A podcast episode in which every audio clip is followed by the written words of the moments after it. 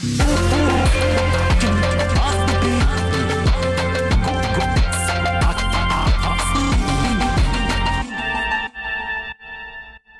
プレゼンツ発見ファーストペンギン。こんばんは。FM93 AM1242 東京有楽町の日本放送からお送りしていきます。GO プレゼンツ発見ファーストペンギン。フリーアナウンサーの青木源太です。さあ前回前々回かな？私の学生生活についてお話をさせていただきました。まあ私は大学で文学部に通っていまして当時は就職氷河期で経済学部小学部法学部といった多学部の学生は、まあ、いわゆるダブルスクールをしてまあ、就職することだけではなくてロースクールに通うための勉強したり公認会計士になるための勉強したりという中で私は文学部の学生として極めて牧歌的な学生生活を送っていたという話をしましたよね。でよく聞かれるんですよ。アナウンサーになるにあたって学校に通ったんですかと。まあ、つまり巷にありますよね。アナウンサースクール。たくさんありますけれども、そういったところにアナウンサーになるために通っていたかどうかということなんですが、私自身は通っていませんでした。あのもちろんアナウンススクールに通ってそのままキー局のアナウンサーに内定する学生さんもいます。比率的にはどうだろうな。3割いかないぐらいじゃないかなというふうに思っています。では、どういった学生がアナウンサーによくなるのか。これは一つ、私傾向あると思うんですよね。それは、体育会出身者は強いということなんですよ。あの学生時代に、まあ、喋りの勉強、アナウンサースクールに通っていたわけではなく、何らかの競技、スポーツに打ち込んだ学生というのが、アナウンサー試験もなぜか強いんですよね。これはですね、私自身、自分が学生であったりアナウンサーになりたての頃はよくわからなかったんですけれども日本テレビに入って自分も採用に関わるようになってくるとよくわかりました。というのもですねアナウンサー試験まあ皆さんどの就職試験もそうだと思うんですけど緊張すると思うんですよ。で緊張すると普段の実力の、まあ、8割出たらいいかなと、まあ、7割6割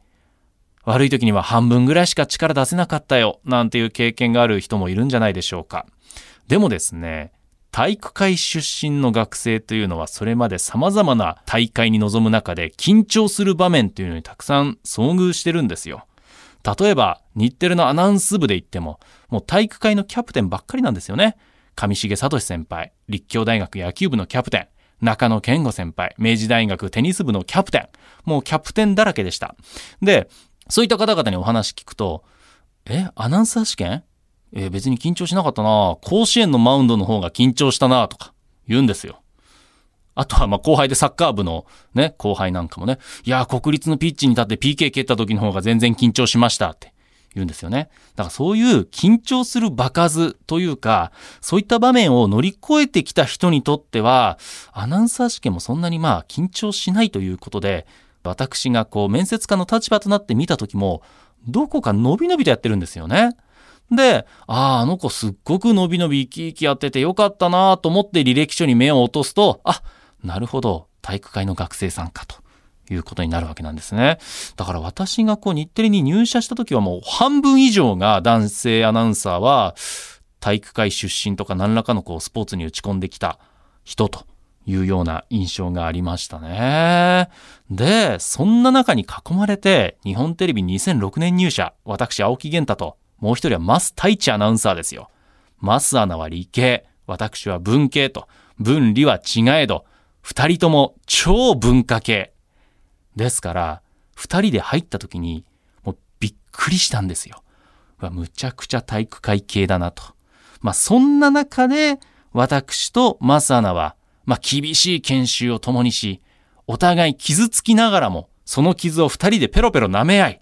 まあ、仲良くなり、肩を組んで成長してきたということになるんですよね。まあ、だから、そういう仲間がいて、よかったな、マスアナがあの時隣にいてくれて、よかったな、というふうに私、今でも思っております。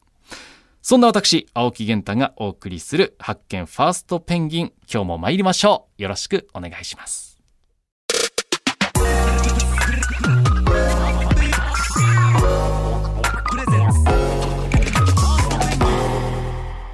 GO プレゼンツ発見ファーストペンギン。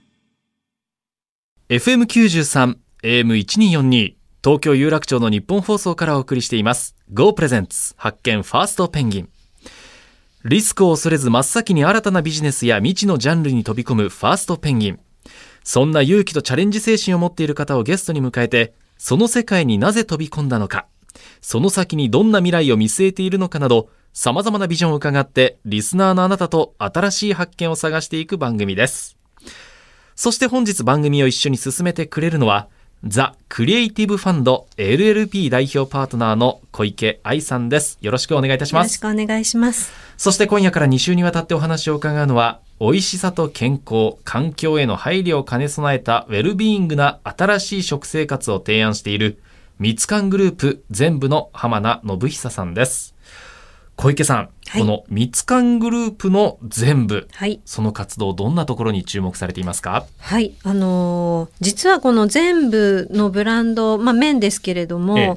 ミツカンさんの中のブランドだって知らずにですね、ある日突然、SNS かな、Facebook だったと思うんですけれども、広告が出てきて、はいで、目にするようになったんですね。で、やはりね、Facebook の広告だけではいきなり食べようっていうふうにはならなかったんですけれども、ええ。その後に周りから食べたら美味しかったっていう、本当ユーザーとしての投稿、友達たちが投稿してるのをたくさん見かけた時期があってですね、うん。あの発売の直後だと思うんですけど、それを見て、あ、情報感度高い人たちがみんなこぞって食べてるっていうので気になったっていうのが、あの、知ったきっかけでしたね。そうですよね、はい。私も全部は食べてるんですけれどもミツカングループだったというのは今回初めて知ったので、うん。ミツカングループままああのポン酢ですよね。そうですね。私も大好きなポン酢、はい。あのポン酢を作っているミツカングループからなぜこの全部が生まれたのか、うん。どのように生まれたのかということに関してお知らせを挟んでから浜名信久さんにたっぷりとお話を伺います、はい。お楽しみに。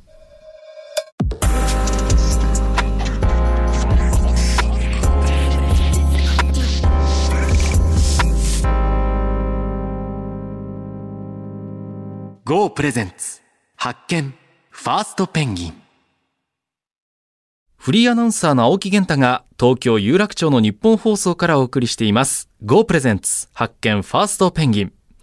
ここ最近自分自身や家族の健康、また環境への負荷を考えたりと食への関心高まっていますよね。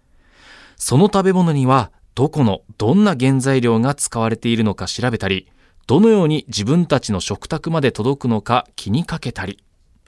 食で言いますと、私、青木源太も健康のために1日のタンパク質摂取量に気をつけているというお話を先日させていただいたばかりですが、そんな中、ミツカングループの全部が提案する美味しさ、自然環境への配慮、健康へのアプローチを兼ね備えたウェルビーイングな新しい食生活は、私たちの生活をさらに豊かにしてくれるかもしれません。さあ、今週から2週にわたっては、そんな最新の食生活を提供しています。株式会社全部ジャパン代表取締役社長の浜名信久さんをお迎えいたします。浜名さん、よろしくお願いいたします。はい、よろしくお願いいたします。まず簡単に浜名さんのご紹介させていただきます。1969年、広島県に生まれました。株式会社三つ館入社後は営業本部、MD 企画部、戦略企画部などを歴任後、三つ館の COO に就任されます。副社長をね、やってらっしゃったということですね。で、2018年8月からは新規事業のプロジェクトリーダーに就任し、ゼロベースから全部ブランドを立ち上げられたということなんですね。この全部というのはアルファベットで ZENB で全部ということでございます。先ほど小池さんからもありましたけれども、私も全部の麺、あの、うん食べたことあるんですよ。はい。これはね、健康感度の非常に高い義理の父から送られてきまして、えーこれはいいぞと。タンパク質に気を使ってるんだったらこれはいいぞと言われて食べたんですけれども、このプロジェクト、これ、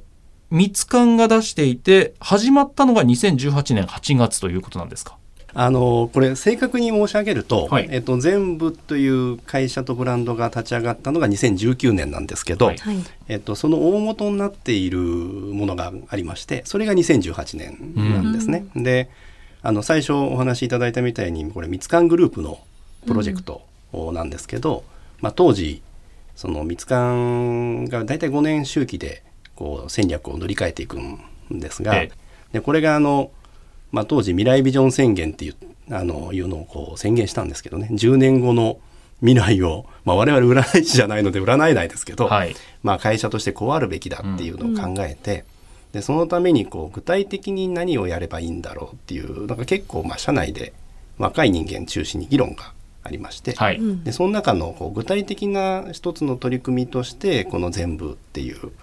まあ、ビジネスっていうんですかね、ええ。当時はあのイニシアチブって言ってましたけど、はい。あのそういうものを立ち上げたっていうのが経緯ですね。あの主の事業はお酢であったりこうポン酢であったりという会社ですよね。それはだからその収益として多角化を求めたということなんでしょうか？それともこう全体のあるべき姿を模索して行き着いたんでしょうか？これはですね、あのー我々にとってはちょっと当たり前といえば当たり前のことなんですけど意外に分かりづらいかもしれないんですが、我々の会社って1804年企業なんですけど。1804年。江戸時代ですね。そうです、はい、あの蜜柑という会社そうなんですね。愛知県の半田市あおっしゃる通ですよねりですね。はい。で当時あの捨ててたこう酒粕からお酢を作ったのがそもそものなりわいなんですよ。そうなんですか。でその時まあフードロスを考えてたかどうかは別の問題ですけど、はい。まあ、当時そういう、まあ、ある種のイノベーションうんですね。考え方としてはまさにフードロスを生かすそうですよね。ね。うん。はい。で当時まあ江戸で江戸前寿司ですねっていうのがこう立ちで流行り始めた頃でそれによく合うっていうことである意味その食の文化と一緒にそのイノベーションを通じて成長してきたっていうのがまあルーツなんはいはいは。ないるほど。まあ、先ほどの話で言うとですねこう多角化っていうこうなんかこうビジネスライクな話というよりはですね、ええどちらかというとその先達がこう紡いできたこうルーツをうんこう未来のようにどうつなぐのかっていうのがどちらかというと考え方なるほど。でうんどっちかというとこうビジョンとかですね、うんまあ、目的っていうんですかね、はい。まあ、そういうものをこう今のやってることも大切なんですけどこう未来に向けてどう新しくしていくのかっていうのが、えっと、大元の考え方ですね。なるほど。だからその美味しさ、自然環境への配慮ということが生まれる素地というのがもう元々あるっていうそうですねことですよね。はい。で、新規事業のプロジェクトリーダーに2018年8月にご就任されますけれども、どのようにこう社内ではこう動いていったんですか？これはですね、まあ、これはもともと当時は、まあ、COO でしたんで事業を預かってたっていうことなんですけど、グループ全体を見てたと。えっとですね、まあ日本の COO ですんで日本のビジネスの、まあ、実際の事業執行ですね、はい。まあ、これを預かってたっていう形ですね。副社長でしたんで。でまああの並行してこういう新しいことはやっぱりイノベーションをやっていかなきゃいけないので、ええ。当然商品開発やマーケティングも預かってましたんでね。あのいろいろ考えてたんですよ。で、まあ、この全部につながるいろんな技術をこう開発するところも預かってたんですけど、ええでこれちょっと面白いですねっていう技術が当時ありまして、はい。でまああのオーナーとかとこれ面白いですよねっていう違うこうプロジェクトが走ってたんですけど、うんうん。まあ、ある日ですねえっ、とお前これちょっと新しいビジネスやってみないかっていうふうに、まあ、電話がかかってきまして。はい。あ、それ、だからその面白いと思っていたそのそうですね。技術に関して。僕は、まあ、あのそれを普通に商売するつもりだったんですけどね、えもうもっと大きくやれるんじゃないのと。えうん。でまあじゃあいつ副社長辞めれるんだと「え辞めるんですか僕」みたいな。そんな話電話で。そうなんですよ。でどうやどうどうするんだいつからやるんだ？みたいな。そんな話だったんですね。なるほど。このあたりこう、オーナー社長がいると、とてもダイナミックですそうよね。ですね。パッと電話一本で決まるとはこのこと。まあね、株主ももちろんいると思いますし、取締役会もあるとは思うんですけれども、まあそういうふうにダイナミックにこう決められるっていうのは、とてもいいことですよね。で、改めて、この全部ブランド、ZENB で全部ブランドについて聞きたいんですけれども、どんなブランドなのか、そしてどういうプロジェクトなのか、改めて教えてください。はいまああのまさに ZENB 全部、まあ、日本語で全部ですよね。ええ。はい。っていうことなんですけどもともとはそのやっぱり10年先の未来を考えた時に、はい。えっと食品メーカーがどんなことを求められるのかっていうことが大元の考えとしてあって、食品メーカーがどういうことを求められるのか。はい。まあ美味しいことは当たり前ですし体にいいことは当たり前ですし、まあ、あとやっぱり当時はまだ SDGs とかそこまでは実は、まあ、言われ始めてた頃だったんですけどやっぱサスティナビリティみたいなことは言われるるよねと、はい。で我々それに応えていかなきゃいけないよねっていうのがまあ大元の議論としてあったんええ。ですよ。なんで我々じゃあこれをどう具体化するんだっていう話で考えたのが、まあ普段こう捨てている食べ物のね捨てている部分まで植物の皮とか芯の部分とかですね、はい。あとまあ場合によっては種の部分とか、まあ、こういうものをこうできるだけ捨てずにできるだけこう使って、おまあ、それを美味しく食べようというのをまあ実現できないかなとうん。いうのを考えたんですね。でこれをまあ食品の形で提供するっていうのがこの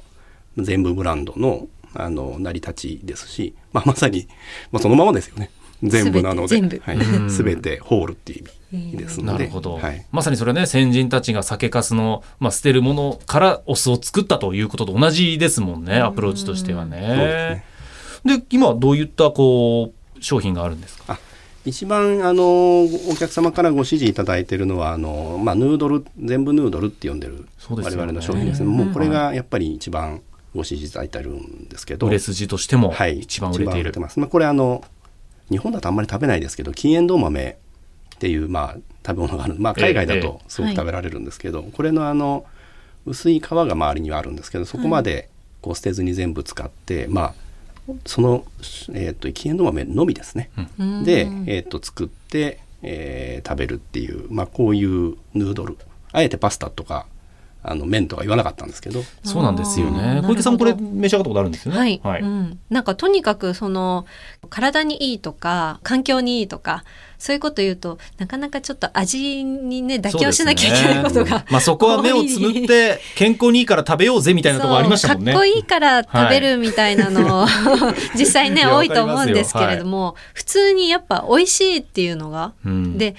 美味しいから中身を実際食べてる人ってもはや気にしてないと思うんですよね。それがあるべき姿というか、美味しいものを食べてるけど健康にも環境にもいいっていうなんかそれが自然とついてくるっていうのがうん素晴らしいところですよね。そうですよ。ね。で先ほどおっしゃってましたけれどもヌードルとうんおっしゃってます、私はパスタで食べることもあれば焼きそばで食べることもあるんですけれども、普通ね焼きそば用の麺とかパスタ用の麺うどうんうん。んそばって全部あの分かれてます麺類って分かれてますよね、うん。でもそれがもう間口が広いというか、うん。ね、どんなものにもこう料理に合うっていうそれもすごいですよね。あのそう麺としてのこう懐の深さが僕すごいなと思ってるんですけど あもりがとうございます。ええ。まあこれもあのかっこよく言ってしまえばですね今そういう提案になってるんですね。で当時ヌードルっていう名前を付けたのも、まあ、そうなりたいっていう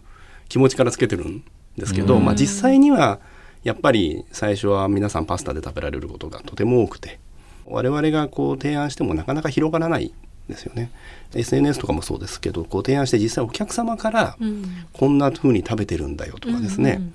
あの実はラーメンで食べてるとかですね、まあ、いろんなお話をいただいてやっぱりそうやって広げてきたっていうのがまあ実態ですね。これシンプルイングリーデントで要は1種類のうん原料から作ってますんで。はい。当然茹でた時に豆のこう味が茹で汁の中にはいはい。出ていくんですよ。はい。で我々も最初はこれって濁っちゃうしどうかなと思ってたんですけど、うん。お客様からその茹で汁を使うとすごく美味しいスープができるんだっていう声もいただいたりして、まあ、豆のお出汁が出るってことそうなんですよ、まあ、単純に言うとはそういうことなんですけど、だからまあこれあの茹でた汁まで捨てずに使えるのが素晴らしいよねっていう話もいただいたりして、うん。あだじゃあこれパスタじゃなくてあの普通にラーメンとかですね。あのその出汁を使ったような麺の料理ってうんうん。作れるんじゃないの、みたいな話で。まああのそういう形で広がっていったっていう形ですね。でここでさっきの話にちょっと戻りたいんですけれども、その副社長時代に見ていた技術っていうのはうん何なんですか？どどの技術が生かされて これはですねあのーうんとですね、まあ、どこまで喋っていいのかな技術ですからね。えまあ、ヌードルのところにも一部反映はされてるんですけどもともと出したのはあのペースト状のこう塗るような商品を一番最初に出してるんですけえど、はいはいはい。これ要はあの例えばトウモロコシだったらあの芯の部分ってありますよね、はいはい。トウモロコシ。あれ、まあ、要はファイバーの塊、え食物繊維の塊ですけど、うん。えっと、そこまで、えっと、ある意味粉砕して、えーまあ、滑らかにしてでしかも、えー余計なものを入れずに美味しくするっていういうこれはねちょっとなるほど。その技術が黄色エンドウ豆の皮まで含めてこうすりつぶす技術に使ってた、えっとですね使えたという。えっとまあそうですねえっ、ともうそのまんまじゃないんですけどね、うんなるほどなるほどうんルーツですねああ、やっぱりねそういったこう、うんヒントをこう確実にこうものにしてるという感じはありますよね。うんそうですようね。んなるほどなるほど。これあのー味も先ほどね、まあ、小池さんからもとっても美味しいという話ありましたけれども、この味というのももちろんこう、まあ、譲れないというか、もうそれがもう根本としてあるじゃないですか。前提として。それ実現するまでには大変な部分っていうのはあったんで最初からあんなに美味しかったんですか？いやいやこれはやっぱりそれは美味しくない。もうヌードルなんてまああんまりこれこんなところで言うと社員が聞くとええって思うかもしれないですけど、最初食べた時なんてもう粉を棒に固めたみたいな。もんですよね、そこから始まるわけですもね。もうんそこから始まりますよ、はいもう本当に食べれたもんじゃない。うん。ですけどそれはやっぱりあの試行錯誤ですし、うん。あの現実にはやっぱり自分たちだけでは無理ですよね。あのいろんな本当料理人の方とかですね、はい。その機械メーカーの方とかに話聞きに行って、うんうん。まあ、あの特にこうぬ麺なんていうのはこうどうこうこねるのかとかですねうん。水を入れるのかとか順番とかですね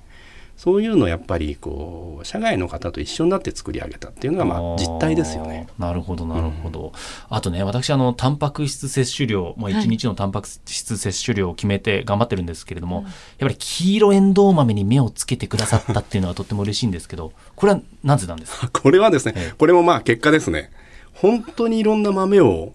あ試してみ試したんですこれ。うんなるほどなるほど。本当にいろいろ試してさっきの美味しいっていうことと栄養とあのどれが一番こうバランスよくなるかっていうのを本当に繰り返してまあ行き着いたのが黄エンドウ豆だったっていうそういうことですね。うーん。なるほど。はいということで、まあ、まだまだお話伺いたいんですけれども来週ぜひですね、まあ、消費者とどんな取引をしているのかそしてどんなプロモーションをしているのかなども伺ってまいりたいと思います。浜田さん来週もどうぞよろしくお願いいたします、はい、よろしくお願いします。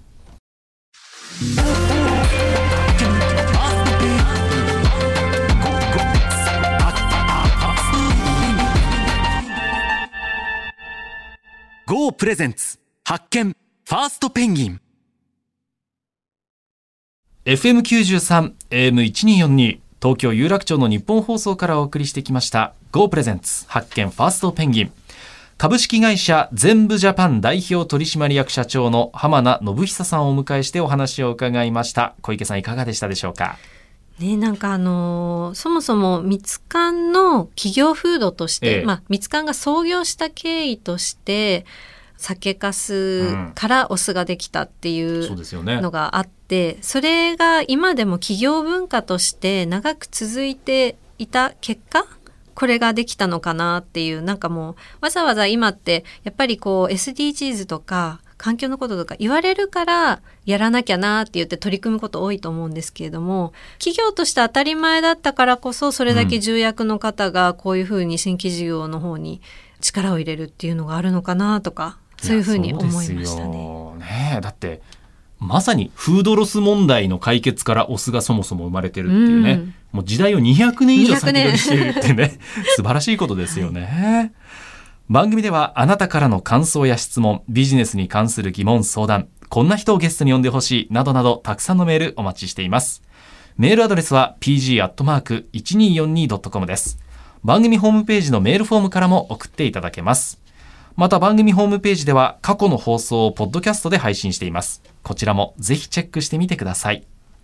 Go プレゼンツ発見ファーストペンギン。お相手はフリーアナウンサーの青木源太と、ザ・クリエイティブファンドの小池愛でした。また来週お耳にかかります。